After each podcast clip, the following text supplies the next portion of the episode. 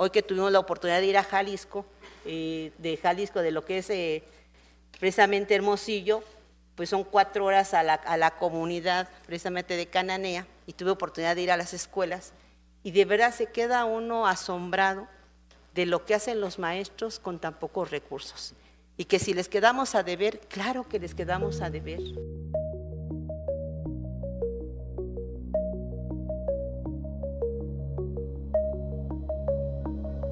Los otros datos en GDL Post.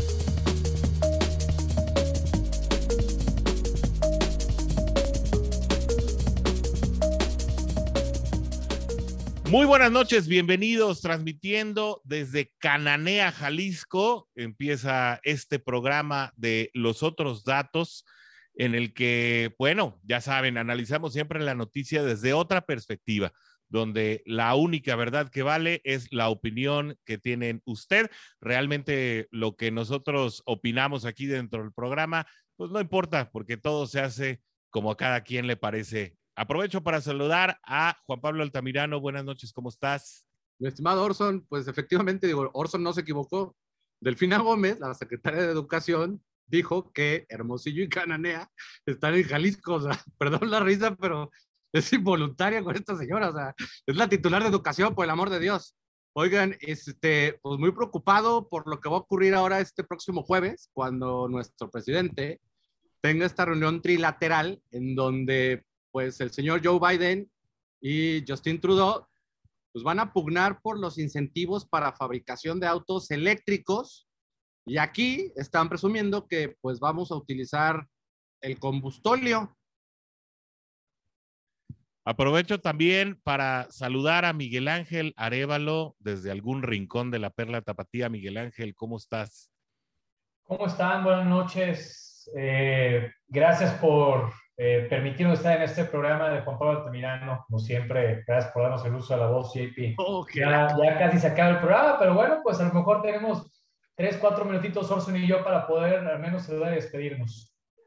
Bueno, pues empezamos con Juan Pablo, ya que es su programa. A ver, eh, Juan Pablo, este jueves, es decir, eh, mañana, porque este programa se transmite en miércoles, se graba en martes, estará comenzando la cumbre de líderes eh, de América Latina y pues parece que México llega montado en el siglo XIX, mientras que la reunión, por lo menos los interlocutores Estados Unidos y Canadá, ya llegan con miras al siglo XXI.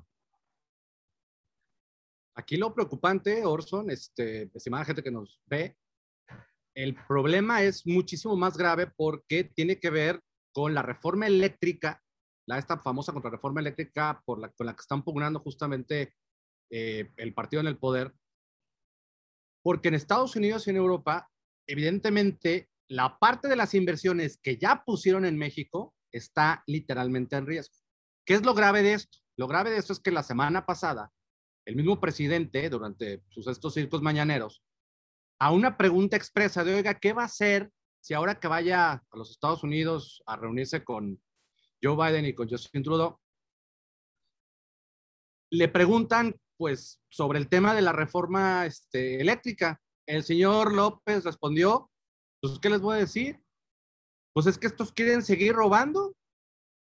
Ni modo que los dejemos. O sea, literal, les va a ir a decir rateros a los empresarios energéticos de los Estados Unidos y de Canadá con inversión y con generación de empleo aquí en México.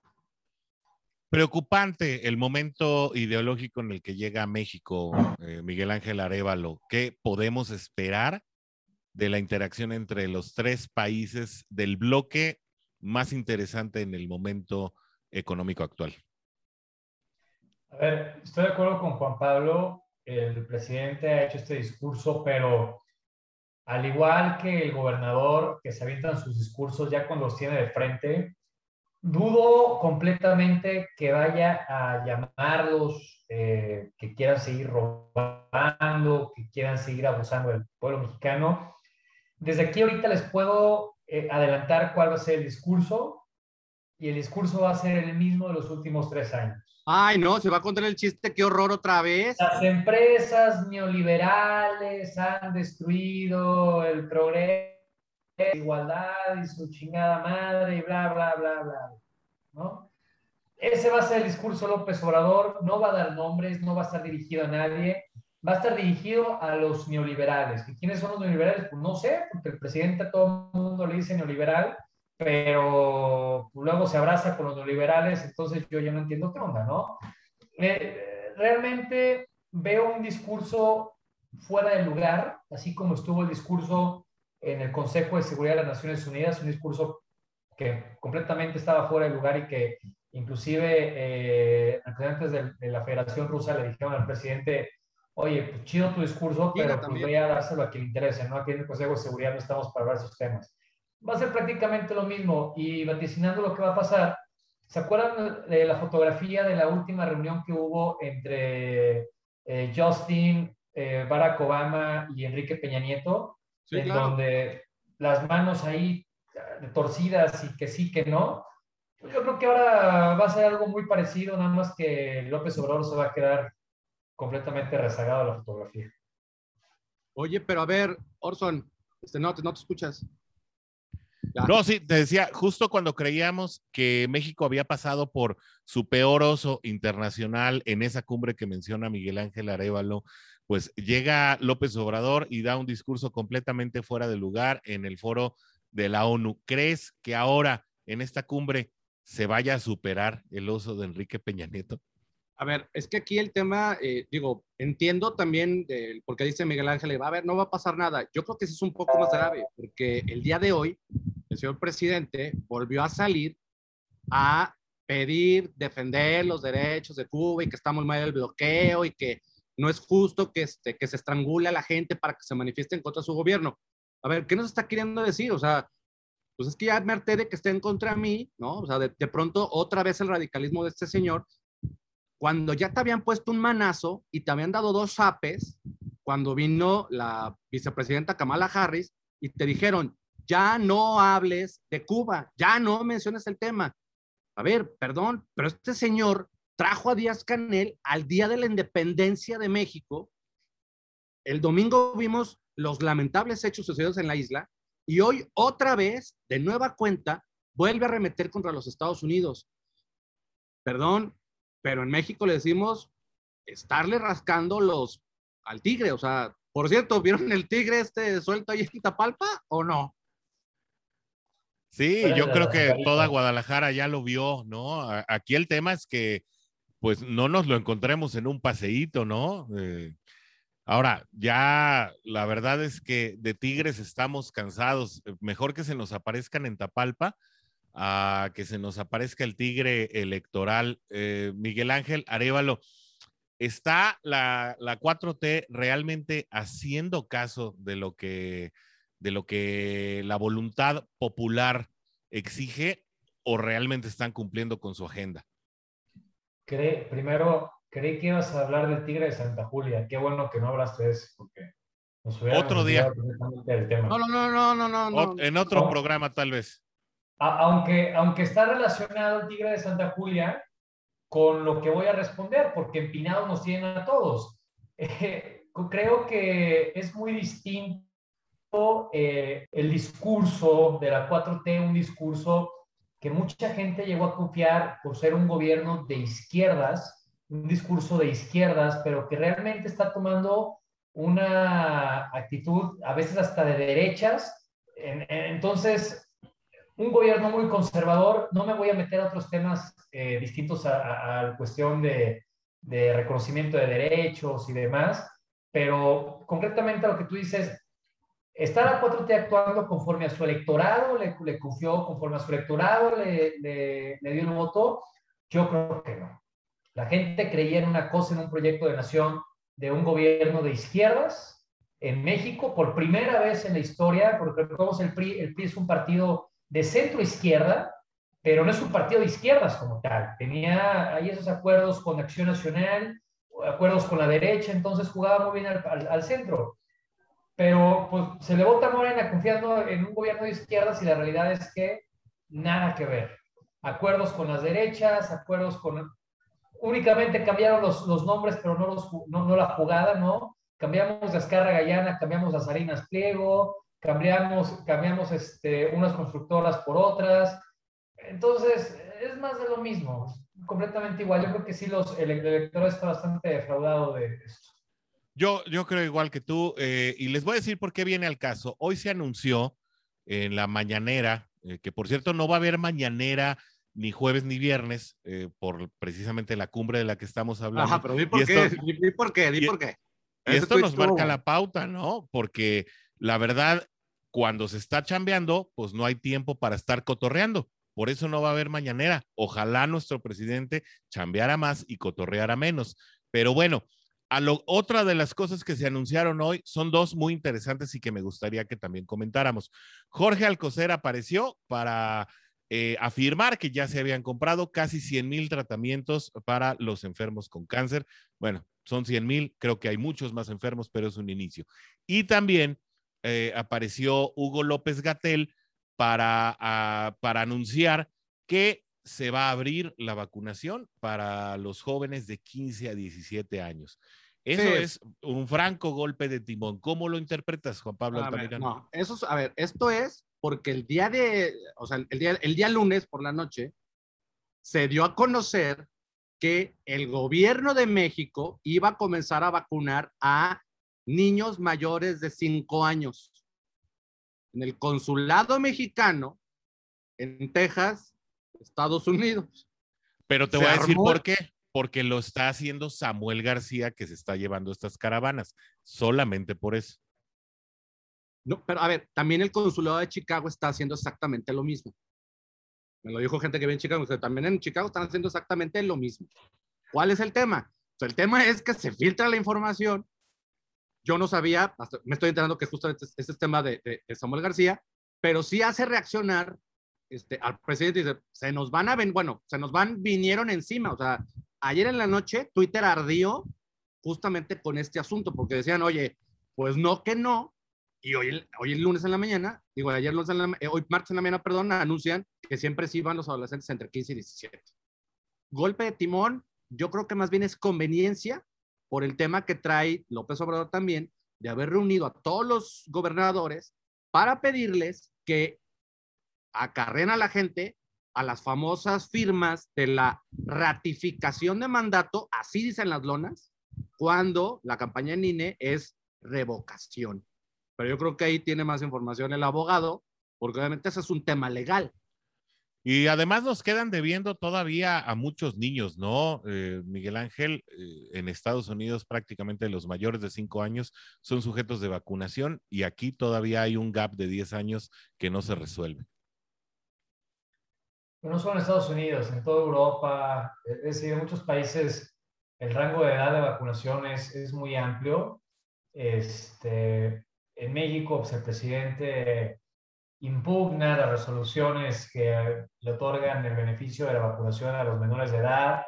Eh, también hay que entender el porcentaje de población mexicana que está actualmente vacunado, ¿no? Eh, entiendo que queramos vacunar a los menores de edad, pero no hay, todavía faltan muchos adultos por vacunarse. El tema aquí es, faltan estos adultos por vacunarse por gusto de que no se quieren vacunar, por la ignorancia de, de, ser antivacunas o por la falta de vacunas realmente, ¿no? Este, eh, hay que entender por qué y después comprender si la negativa del gobierno federal de no vacunar menores es porque primero quiere vacunar a una, a una mayor cantidad de población adulta o realmente por que dice que, que, no es población apta para vacunarse, este, y que bueno, pues los papás sigan tramitando el, el amparo. No se verá raro que, que quieran dejar únicamente la, la, vacunación para adultos y, y darle el, el, beneficio de la vacunación únicamente aquellos que quieran eh, realizar un amparo, ¿no? Este, ya lo estamos viendo con otros medicamentos que hay escasez aquí en el, país, que tienen que irse los menores de edad a través del amparo para poder exigir a las autoridades sanitarias que les puedan eh, aplicar u otorgar sus medicamentos. Entonces, eh, yo realmente no comprendo cuál es la política del señor presidente respecto a la vacunación de quienes tienen menos de 18 años comparado con lo que tú dices, ¿no? De Estados Unidos y de otros países más. Eh, todo esto se da después de haberse informado que en México existían más de 27 millones de vacunas que estaban almacenadas, pero que no se estaban suministrando y no formaban parte del Plan Nacional de Vacunación, eh, es decir, que no estaban asignadas ni a ningún estado ni a ningún segmento de edad. Eh, en la apertura de este, de este plan de vacunación a los jóvenes de 15 a 17 años, eh, formará parte de una estrategia mediante la cual primeramente se le desmotiva a la ciudadanía para que busque por sus propios medios la vacuna en otros lados, quienes así lo puedan, y ya después poco a poco como dejarle eh, más espacio a quienes no tienen otra opción. Es decir, veremos más segmentos eh, más jóvenes, es decir, a lo mejor mayores de 10 años, mayores de 8 años, no sé, eh, ser parte del plan de vacunación a futuro o aquí va a topar todo? No, yo creo que esto va a seguir de, va a seguir sucediendo. Digo, al final de cuentas, lo que ha quedado en evidencia con este gobierno es que terminan siendo reaccionarios cuando la situación se les sale de control. Y lo que sucedió el lunes fue justamente que se les salió de control el tema del consulado este, en Texas no es solamente el caso de la vacunación del COVID, o sea, también hay muchísimas otras vacunas del cuadro básico que este, pues tienen faltantes justamente a nivel nacional. A Patricia Hernández le ha llovido porque se atreve a decir que no existía tal desabasto, primero de medicamentos oncológicos y después de otro tipo de, este, de medicamentos. Después empezaron a pulular las, justamente las historias de doctores a los que están siendo amenazados, amagados, como usted le quiera llamar, en donde no pueden recetar absolutamente nada que no tengan en inventario en ese momento en la clínica o este o vaya sucursal este del IMSS so pena de este, recibir una amonestación, este, una sanción administrativa. ¿Por qué? Pues porque evidentemente lo que menos quieren es tener que obligar a la gente a tener que ir a las farmacias, porque si mal no recuerdo, digo, ahí sí corrígeme tú, este, Miguel Ángel, en términos de ley, había por ahí una ley que se había aprobado hace algunos años en donde si el IMSS no te daba las medicinas, tú podías después comprarlas y había que hacer todo un trámite para que te volvieran la lana. Pero no sé si a partir de que borraron el seguro popular, pues ahora con el INSABI tampoco viene este, la parte de la ley. Desconozco ese tema. Recuerdo que fue una propuesta de un partido político, estos rémoras, ¿no? Que salían conductores de un programa de televisión ahí diciendo que si el gobierno no tiene las medicinas, que te las pague, ¿no? Pero desconozco en efecto cómo funciona esto. Sí, eh, hasta donde tengo conocimiento no llegó a operación, ¿no? Y, pero creo que es este el punto en el que la austeridad se convierte en austericidio. A mí me llama mucho la atención, Miguel Ángel, que eh, pues ahora ya con una ley de egresos que en cuatro días en fast track pasó eh, prácticamente sin que se le moviera nada. Todos los rubros prácticamente vinculados con el desarrollo sufrieron recortes, menos tres. Y tú sabes cuáles son. Militares. Tren Maya, refinería y aeropuerto. Mega obras. Esos no, sufrieron recorte. y un incremento presupuestal al ejército mexicano. ¿Cómo se lee esto? Pues como un capricho nada más del señor presidente, o sea, esa es, la realidad. O sea, es, aquí se hace lo que yo digo y háganle como quieran. El problema que realmente lo, que nos debería estar ocupando es ver el triste estado que tiene la oposición en este momento, en donde se están peleando entre puritanos, pragmáticos y fanáticos. Oigan, enfrente sí son un bloque, ¿eh?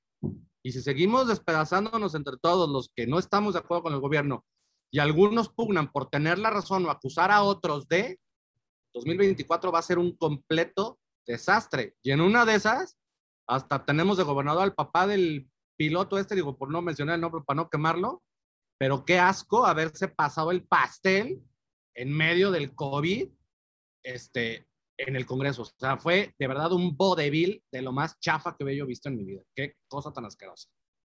Bueno, y es que eh, la, realidad y la verdad sea dicha, eh, el presidente y sus allegados han sabido bien romper parcial o totalmente de alguna manera a los posibles bloques opositores. Hoy el PRI está con un pie aquí y un pie allá. Eh, legislativamente entró con el PAN y con el PRD. Eh, no sabemos eh, al momento de la votación realmente por dónde va a ir. El líder del, del, Partido Revolucionario Institucional está involucrado con todos los personajes con los que se puede involucrar y los únicos que parecen ir ganando terreno por ahora son los presidenciables. Marcelo Ebrard estará formando parte de esta cumbre y se toma selfies con todo mundo. Él es el más internacional de los candidateables y Claudia Sheinbaum se está paseando por todo el país, ya anda en Colima, ya anda en Tamaulipas, ya anda en Guerrero y no aparece ninguna figura de la oposición que medianamente le dé una, un, un, parecido a lo que está haciendo ninguno de esos dos. Ni va a aparecer, ¿eh? La verdad es que no va a aparecer. Bueno, pues ni hablar. Eh, creo que con eso llegamos ya al final de este programa de los otros datos. No sé si se quedó algún tema en el tintero, Juan Pablo Altamirano. Pues si estuviera en el tintero, lo retomamos la próxima semana porque seguramente tendremos más información ya con el resultado este, de la reunión en este, esta reunión trilateral entre Estados Unidos y Canadá. Por favor, que no vaya a volver a contar el chiste, por favor. Ánimas. Miguel Ángel Arévalo, gracias por venir al programa de Juan Pablo. Oh.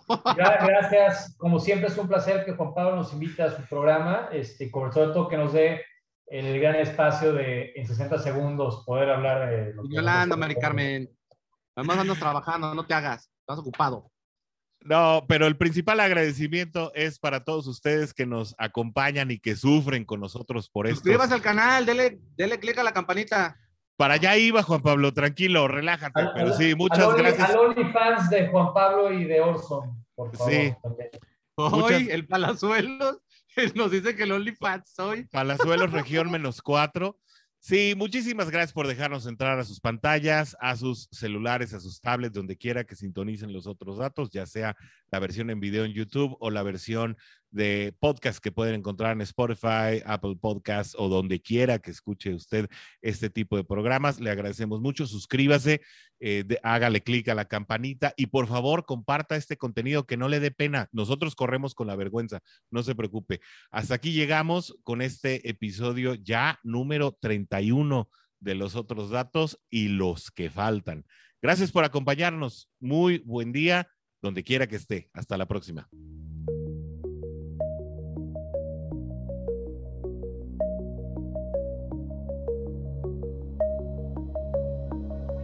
Los otros datos en GDL Post.